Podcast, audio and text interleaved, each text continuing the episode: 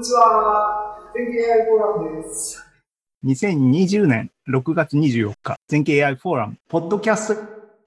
本題のパート1に進ませていただきます。はい。結局のところ、僕たちに友達はいるのか、いらないのか。じゃあ何のことを言ってるのかわかんないと思いますので、さっきポロポロっと喋りましたように、Twitter と Facebook に投稿したもののコピペですね、スクショですね。下にある3冊ポンポンポンって Amazon さんがですね、最近チェックした関連書籍、だから Amazon のレコメンデーションじゃなくて、僕がこうチェックしたものがこう並んでたんですけども、ね、3冊。あなたはなぜ友達が必要なのかっていう本と、あ、これもう次のスライドに行った方がいいな。つまりですね、Amazon の三段論法を僕はこう真正面から食らったわけですよ。第1弾がですね、君に友達はいらないってまず言われてですね、な、OK、分かった。もう友達なんかいらねえよなと思ったわけですよ。そうすると、カーリン・フローラさんがですね、あなたはなぜ友達が必要なのか教えてあげましょうって言ってくれるわけですよ。やっぱ友達って大事なのかなと思わせといて、押井守がですね、やっぱり友達はいらないと。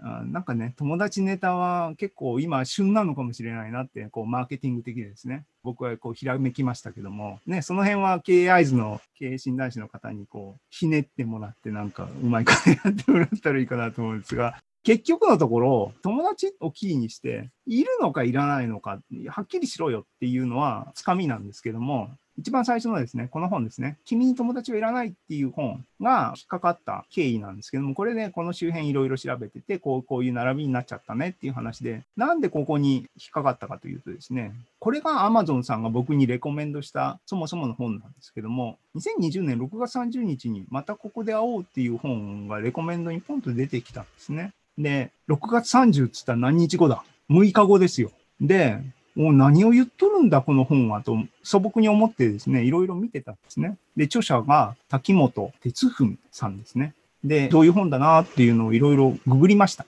するとですね、まずね、こういうの見るとですね、何年生まれなんだろうと思って、ね、見ると、72年の1月なので、早生まれなので、僕と学年が3つしか違わない。僕よりも若いっていうのがまず大きなポイントの1点で、もう1個のポイントは、でも3つしか違わないんで、同世代っていうかね、もう50ぐらいになると3年ぐらいっていうのは誤差範囲なんで、ああ、同じ時代をの人なんだなっていうのが直感で、もう一つは、もうすでに亡くなってると。2019年に亡くなったらしいっていうんで、ええー、と思ってですね、それでさっきのタイトルで混乱しますよね。え、もう亡くなってるのに、今から会おうって言ってたのとかって言って、もう僕はすごい内心動揺していろいろググりまくったわけですよ。そうすると、ね、いろいろその周辺情報、僕、この滝本さんっていう人、全然、僕テレビとかも見ないんで、なんかテレビとかコメンテーターで少し出てたりしてたみたいな話がありましたけど、僕テレビ見ないんで、全然わかんない、知らなかったんですけども、どういう人なんだろうっていうのをいろいろ見ると、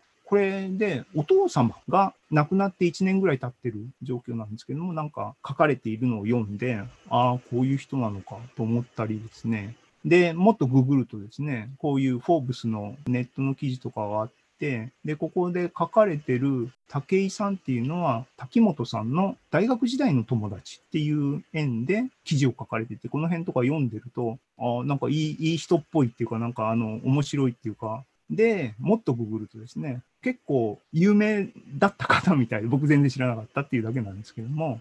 で、いろいろね、コモディティ化してしまってはいけないっていうことを言っていて、将来生き残れない2つのタイプとか言って、この記事を見てたらですね、トレーダーわかるんですよ。ね。右から左に持っていくような人は、まあそれこそね、AI で職を失われる職業は何でしょうかみたいな話で、単純な仕事とかっていうのはやばいよっていう話はあるんだけども、生き残れない2つのタイプのもう1個エキスパート。えー、と思って、いや、こここれは何を言ってんだろうなと思って、いろいろ見ていったりしてですね。実際にどんな人なのかっていうのを動いてる映像とか、実際の生の喋りとか見てみたいなと思ってググったらですね、YouTube に JICA に呼ばれて説明してる話とかがあって、これ見たらですね、あ結構失礼な言い方かもしれない。まともなこと言ってるなと思って、面白いなと思って、で、このビデオの中で本何冊か結構な数書いてらっしゃって、どれもベストセラーみたいになってるみたいなんですが、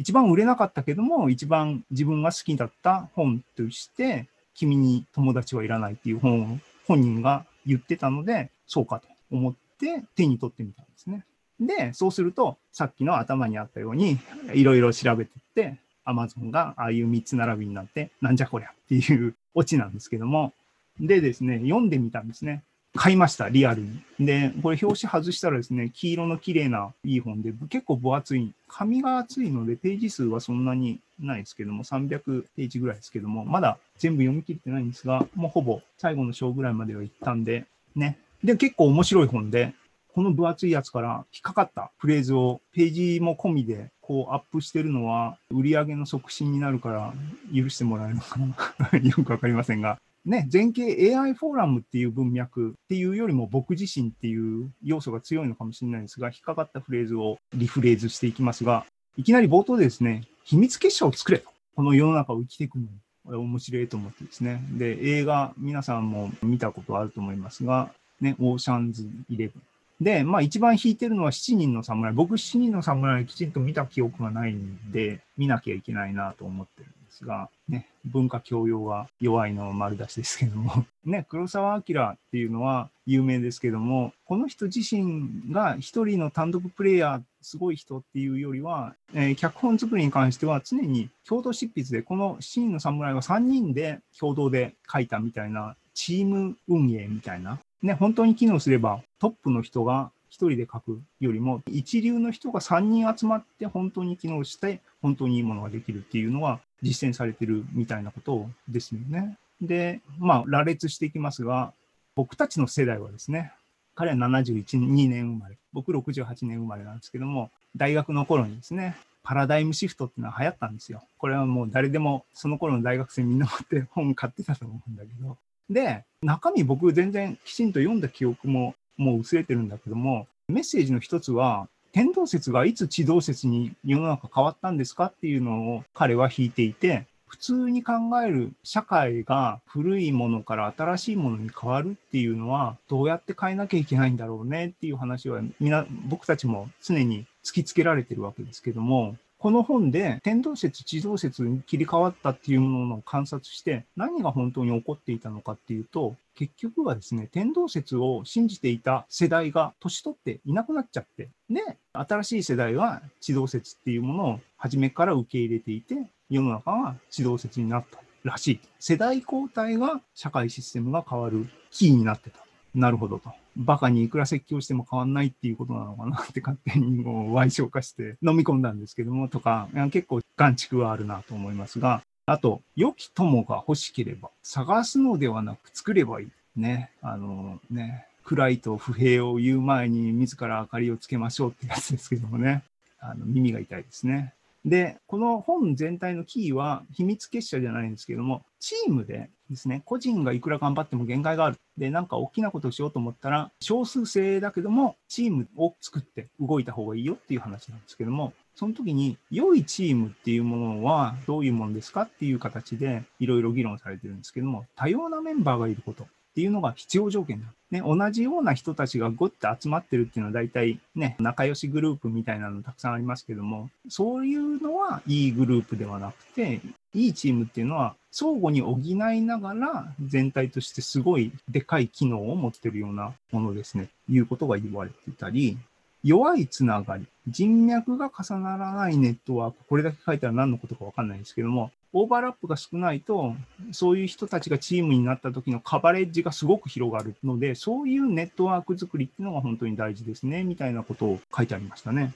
もっと読んでみたと。この辺の中間地点で僕がゲットしたのは、上に書いてありますが、損得ではない人間関係みたいなのが非常に重要だっていうことを言ってるのかなと思ったんですが、これはセクションのタイトルかな？私の成功は私の周りの成功で決まる。だからあなたは成功した人生ですか？っていうと、あなた自身っていうよりは、その周りがハッピーになってる人は成功してるみたいな風なことが結構あるというようなことを言っていて、まあそうかもしれないなと思ったし、ギブアンドテイクっていう話で、最初からギブアンドテイクみたいなことをしててもなんか物事始まらなくて、この話に出てくるこの人はもう自らギブしまくってたと。身の回り、自分の近くにいる人たち。そうするといつの間にかそうやってギブした人たちが自分の周りに集まって、回り回って自分のことを支援してくれるような集まりになあの集団になってきたというようなことを書いてあったり。まあまあそれもさもありなんと思いますし、ここの〇〇さんは古文書研究の同好会っていうネットワークを通じてある突破口を開いたみたいな話があったんですね。これなんかあの、詳しいことははしょってますけども、あの、これは震災の時に医療関係で透析の患者さんをある地点からある地点に運ばなきゃいけない時にバスが調達できない、困ったって言った時にバス会社にコネがある人、そのプロジェクトっていうか、その担当してる人の知り合いの中に、バス会社にコネクションある人って必死に探したけども見つからなかったんだが、友達の友達みたいな形で、全然関係ない同好会の知り合いっていうのがキーになって突破口になって物事が進んだと。だからさっき前にあったようなネットワークで重ならないネットワークの集団こそが本当に広がりを生み出すみたいな同好会ですよ。これ後で触れるんですけども。ね、全景 AI フォーラムこそが同好会だっていう眼地、うんちくですよね。あの背景があるわけです。で、まだまだ あのすいませんね。長い話でね。えっ、ー、と、まだ176ページですけども。で、ビジョンをぶち上げろと。そういうチームとかをですね、みんなを引っ張りたければ。で、ストーリーを語れと言ってたわけです。で、アルマゲドンメソッド、チームを、メンバーを選ぶときにどういうふうにするんだって言ったときにですね、つまり困難なプロジェクトをやりたいって言ったときに、どうやっていいメンバーをセレクションするのか。で、大変なやつ行きたいですかっていうと、パッて、はいっていう人もいれば、ちょっと考えさせてくださいっていう人もいる。で、その場合に、でも、どっちにもきちんと考えてから返事してねって言って2週間後に聞き直すと、勢いではいって言った人のほとんどは、これは彼のあれかな？あったそうなんで、まあ、軽薄なやつは当てならんっていうことかなと勝手に思ったんですけどね、きちんとセレクションが大事ですねっていうことですよね。で、その次は、いいチームっていうのは、っていうか、ね、何を目指すのが、ね、ビジョンをぶち上げろにも重なりますが、いいチーム、ここで議論されているものは何をするチーム、何を目指しているのかっていうと、やっぱり大きな問題を目指す。誰がやってもできるような簡単な問題は頑張んなくてもできるわけだから、それは話の対象外なんですね。で、難しい問題に我々が直面したときにどうやってチームワークでうまく機能するか。そういう問題っていうのは大概が誰も経験したことがないし、何をやったら成功するかもわからないような問題。そういう全員素人みたいなシチュエーションで頑張るときに本当にその人の価値が発揮される、あるいは出て評価されるみたいなシチュエーション。なんか、こういうのを見てると僕とかはあワクワクするわけですが、ね。で、あ自己開示だな。ここの200、この辺のページではですね、チームをですね、構成するときにいろんなキー要素があるんだけども、仲間を作るためには自分からまずオープンになってですね、自分のビジョンを語ったりとかしなきゃいけない。でもそうすることによって相手も同じように自己開示してくれるようなものをが成功するパターン言ってるんですね。で、その時に自己開示するのに注意するべき点は、きちんと検証可能なことっていうか、いいことばっかりバーって言ったり、夢ばっかり語ってもしょうがなくて、実績はどうなんだっていうのに裏打ちされてるような、あなたは何者ですかっていう部分が、結局、信頼が一番大事ですからね、そこでそういうのが大事ですよっていう話で、まあ、チャラくない人なんだなっていうのが僕の印象なんですね。で、まあまあ、途中まで読んだところなんですけども、で、僕が今のところ得た結論ですね。さっきも言いましたが、やっぱり全景 AI フォーラムこそは秘密結社なんだと。改めて思ったわけですね。あの、前々回はどうして人が集まらないんだろうって僕は悩んでた。けども、人が集まるっていうのは結果であり、そこに求めるもんじゃないっていうのが、その時に至った結論で、じゃあどうするんだろうっていうのをな、自分がやりたいことをやるのがいいんだろうと思ったんですけども、今日の僕の中の結論はですね、全景 AI フォーラムは秘密結社なんですよ。なんかかっこいいですよね。で、ビジョンを語れっていうんだ。ビジョンは何かなっていうと、結局、出発点に言ってたことはやっぱり嘘じゃないし、そこなんだろうと。それがどれぐらいビッグなビジョンだったのかは僕は分かんないですけども、やっぱりもともとはここに書いたように、金沢に AI のコミュニティみたいなのがないし、わざわざ東京とかね、そういう話じゃないみたいなのがあれば、いろいろいいのになっていうふうに思ったし、それが全景 AI フォーラム始めたもともとなんで、そういうビジョンを持った秘密結社、かっこいいなと、思ったわけですよ。で、話の途中にもありましたが、課題自体がよくわからないような問題にチャレンジしたいわけですよ。AI っていうのは、普通にできる問題に普通に適応してうまくいったっていうのは、まあやればいいし、そういうのは会社でお仕事としてやればいいんだけども、趣味で秘密結社としてやる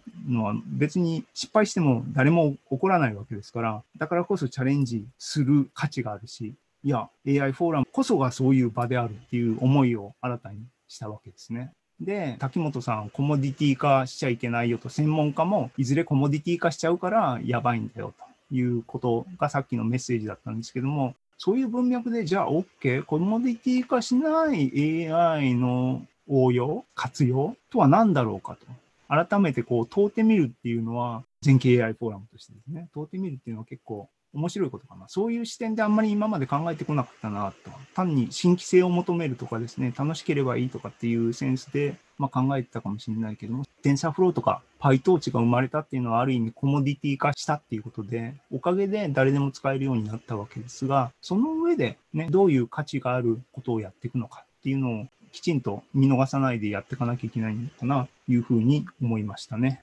で、自己開示。えー、オープンソースとかはまさにですね、そういうものですけども、そういう環境において、個人が利益に関係なくですね、集まって全力を尽くして力を出し切るようなことになっていくのかなと。もうもう全部全景 AI フォーラムのことじゃんっていうのが今日の僕のこの本を読んだですね、感想なんですね。で、第1回全景 AI セミナーを立ち上げたのが出発点だったんですが、それは2018年の7月5日。だからもうちょっとで2年前に、でも2年しか経ってないんだな。それを思うとなんか感慨深いですけども、僕個人誌で言うとですね、これまとめてて気がついたんですが、50代になってこれなんですね。僕6月6日生まれなんで、68年生まれなんで、50から全景 AI フォーラムの時代になったんだな。勝手に考えにふけてますが、このスライドはスライドシェアとかに共有されてます。で、いろいろですね、熱い思いを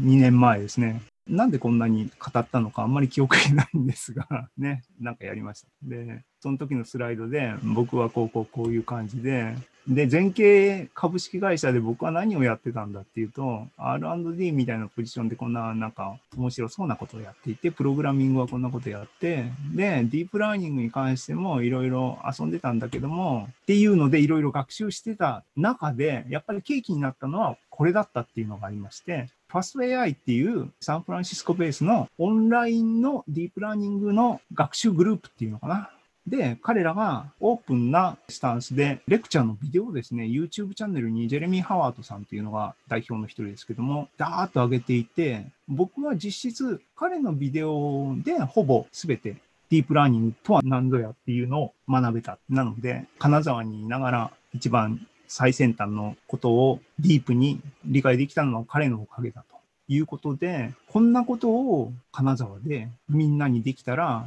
喜ぶ人、僕が喜んだように、他の人も喜ぶのかなっていうのが、その時の思ってたことなんですね。っていう、ここら辺が2年前の僕の第1回のプレゼンのスライドから引っ張ってきたものです。で、ここの紙の長い市木さんはですね、このページは全景 .com に行けばまだ生き残ってるページでご覧になりたい方は読んでください。っていうのが2年前で、OK、自己開示することは大事なんだっていうふうに学びましたので、改めて、さっきちょろっとありましたが、自己開示してみようでね、Facebook さんっていうのはほぼ自己開示を自動的にしてくれてるので、自動的にね、そこからコピペしてきました。で、お前は何者だっていうのはもうここに現れてるわけですが、僕は全景株式会社に2009年から来てるんですね。なので、10年経っちゃったわけですね。10年経って、で、9年目に全景 AI フォーラムを始めたっていうことになるのかな ?8 年目かな？っていう感じですね。それまではあなた何やってたの？っていうと、あの、ね、物理の研究者として食えない食えないって言って世界をあちこち研究室から研究室にこう回ってたわけですね。で、2001年に日本に職がないって言って、ヨーロッパに飛び出ていって、10年ぐらいうーってやって、2009年に日本に戻ってきたと。で、大学はずっと学部から PhD 取るまで仙台にいましたけども、出身は僕、広島ですけども、68年生まれですね。で、なんだ、今時個人情報は守るべきものだっていう話でみんなそれが常識になってますか？と言ってるように大学に入ったのが88年で90年代即ぐらいからですね、もう大学を通して、研究室とかを通して、インターネット、黎明期にですね、ずっと使ってた。で、その当時はパソコン通信はオタクの世界で、研究者とかがベースでネットっていうのがあって、プレプリサーバーその頃からありましたけどもね、物理屋さんとかがね、使ってた。で、基本的に自己開示の天国みたいな世界がもう当時からずっとあって、もうそのマインドセットで僕とかはずっと生きてるので、エゴサですね。Google で僕の名前やれば、僕の、まあ、個人人情報じゃなくて、そういう研究者としての情報ですけども、もういくらでも探せますと。ね、いろいろなサイトからサイトに飛び移っ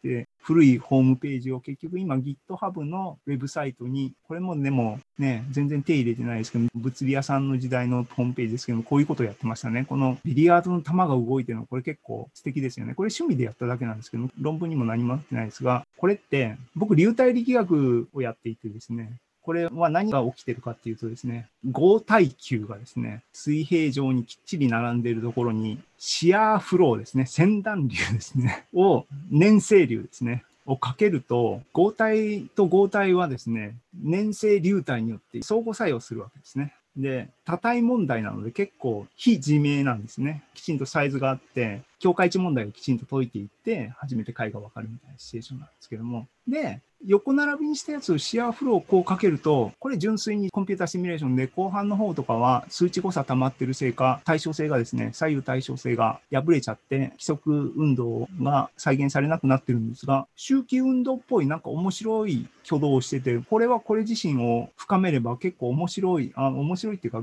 学問的に面白い。実学的にはほぼ役に立たない。なんか面白いことになったのかなと思ったりもしますが、この時はこういうデモを作って終わってましたが、こういうことをやってました。ね。っていう私です。で、損得ではない関係性っていう文脈で自己開示すると、オープンソースをですね、前も話しましたが、学生の頃からやってまして、オープンソースで、でもみんな盛り上げようって言ってるわけではないんでしょうけども、あんまり盛り上がってないですね。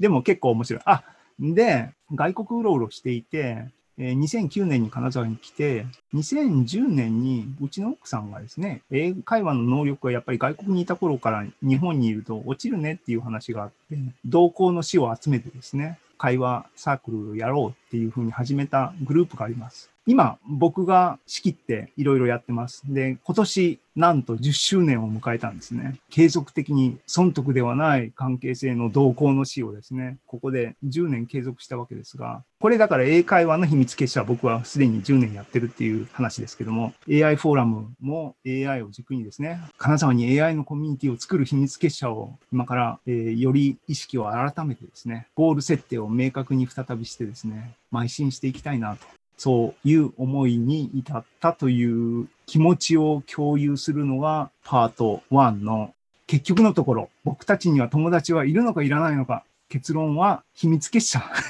結論は秘密結社でした。っていうね、ほぼ予想されたような一人喋りの王道になってますが、戻ってきました。アランさん、コメントはなんか、秘密結社の一員に無理やり入れられてしまった心境など お聞かせいただけますでしょうか？いや、すっごいバレバレの秘密結社だなと。ね、秘密じゃなくてね、結社。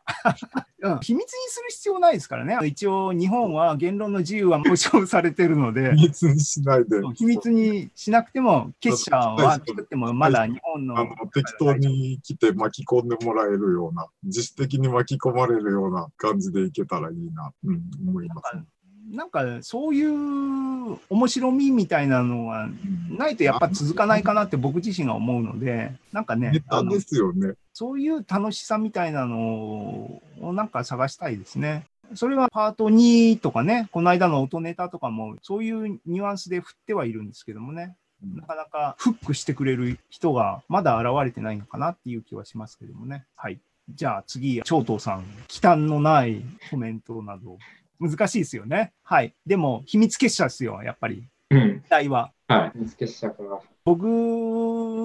はそんなに物知りじゃなくて表面的にしかかじってないんですが、文学系なのかな渋沢達彦？はなんか秘密結社をうん作る進めを進めてる人っていうのはなんか文化人系でなんかいてみたいなんであそういうの面白いなっていうかあ。ね、うん。こう仲良しグループじゃなくて、うん。でも同行のシーンみたいなのを、うん集まって、なんかチームでわーってやるっていうのは楽しいよねっていう気がどっかにあるんですね。僕あんまり社交的な方ではないんですが、多分自分の経験で言うと、大学のサークルが多分それ一番近いのかなと思うんだけど、ね、その頃ってやっぱり、うん。あの全然損得感情抜きの人間関係だったですよね、もろに。でそういうのって、やっぱりね、社会人になると難しいけ。ど、うんでも AI フォーラム、いや、あの、スピークイージーってあの英会話のサークルもそうなんですけども、そういう意味で結構異業種交流みたいな、うん。でもそれを歌ってるところってなんかストリングアタッチですね。いや、なんか変な集団が後ろにいたりとかっていうの多いですけども、そうじゃない、本当に損得関係のないところで異業種っていうか、全然バックグラウンドの違う人たちが行き来するような場っていうのはいいと思うんですよね。うんで、コモディティ化、脱コモディティ化っていうのが、まあ、キーワードの一つとして上がってたと思うんですけど、コモディティ化って、中小企業診断士の試験で結構よく出てくるワードで、あ避けるのにどうしたらいいかみたいな、まあそっちに行っちゃうと、価格競争にあ追い込まれて、どんどん疲弊していっちゃうから、なるべく避けましょうねっていうのが一僕が応。おーって言ったのは当たり前のことなんですね、そっちを。で、その中で、これまたよく出てくる、それ関連するワードとしては、モジュールっていう、まあ、ものの作り方と、インテグラルっていう作り方、モジュール型とインテグラル型っていうのがよく出てくるんですけど、その説明もした方がいいですよね。モジュール型って、まあ、こう、もの、ある部品があって、もう組み合わせて作る。もう一個一個が機能を持っているっていうもので、で、インテグラルはこう、すり合わせて、うまくこう、組み合わせっていうと一緒になっちゃうけど、すり合わせてお互いにこう、積み重なって、一個の機能を実現している。オーバーラップがないのがモジュールで、いっぱいオーバーラップしてるのがインテグラルみたいなイメージ。そういうことです。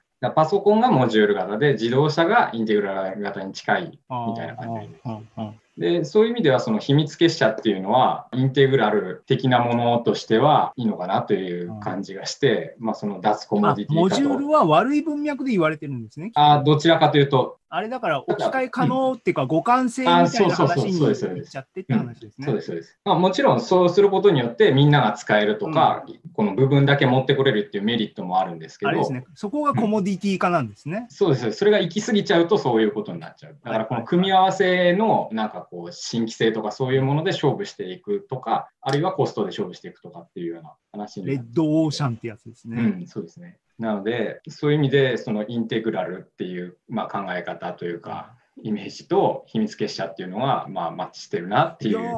経営診断士会の方々は、もう経営アイズっていう秘密結社があるので。全経 AI フォーラうムんが秘密結社同士こう結託 しましょう。うん、はい。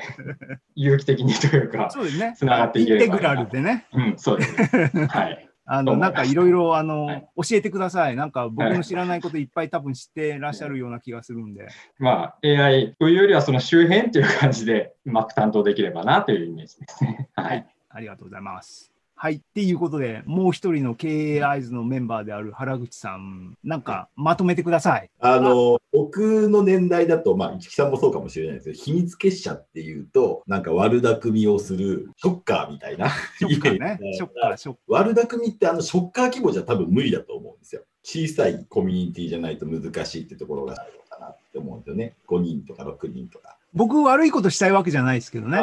例えばですけど、そういう、ああでもない、こうでもないって話が成立するのって、60人とか70人とかだとまず難しくて、ある程度小さいコミュニティが、こう、紐づいていくみたいな感じで大きくなっていく方が現実的なのかなっていう感じがしました。さっきから結構コミュニティ化っていうのね、長藤さんもよく話してたんですけど、やっぱり中小企業診断士では必ず出てくる内容で、コミュニティ化への対応って、その、例えば僕サービス業がずっと長いので、サービス業ではどうなるのっていう話になるんですけど、結構サービス業ってコモディティ化が進みやすいんですね。ここではこういうやり方をしていたみたいなのは、コストかからずに真似できちゃう、することが多いので、そこで結構もう20年まで経たないと思うんですけど、どういうのがあるのかなって昔読んだ本に、経験経済っていう本がありまして、で、その中で経験とか体験っていうものに変える、要は物からことに変えるっていうので、その4つの E っていうのが重要だっていうのが出てたんですね、そこで。その必要なエクスペリエンスのための E っていうのが、エスケープとエステティックとエデュケーションとエンターテインメント。この4つが結構重要で、この4つをきちんとこう組み合わせていくことによって、コモディティ化しにくいよ。あったんですけど、その実例としては、まあ、ディズニーランドとかユニバーサル・スタジオがそれにあったうん。というようなのが、その当時はですね、流行りだ。逆に言うと最近では皆さん、教育にお金を使うようになってきているっていうのは、その先にあるのかなっていうのがありまして、経験や体験ではなくって、自分自身を変革するとか、新しいステージに持っていくみたいなのが、コモディティ化の経験のその次にあるステップなのかなっていうような意味合いでは、こういうその秘密結社であるとか、悪巧みっていうのはあえて言ったんですけど、そういうグループ、その自分たちを高めてくれるグループを作るっていうのは、今度のコモディティ化を避けていく、えー、と手段の一つになるのかなというふうには思います。ね、教育っていうかね、学習みたいなのはね、いや、この本にも、慶応義塾かなは、言ってみれば秘密結社みたいな、結社であったんだよ、みたいな話はあって、その時代時代で、だから AI フォーラムだって、ある意味教育グループですからね。だから、いわゆる義塾的なっていうかね、そういう結社、なんかかっこいいな。あ言ってるだけでこう、実態を伴わない気持ちよさっていうのは危険なので、注意した方がいいですが。はい、ありがとうございました。なんか難しいお題でね、僕が多分そう振られたら困るだろうなと思うところを皆さんはこう、すごい素敵にこなしてるんで、僕もなんかそっちの立場でなんかこういう会を参加してみたいな。ぜひ発表ね。発表者は常に募集してるのでお待ちしてます。ということで、で、本題だ。パート2に8時になりましたね。パート2ちょうどいい感じだな。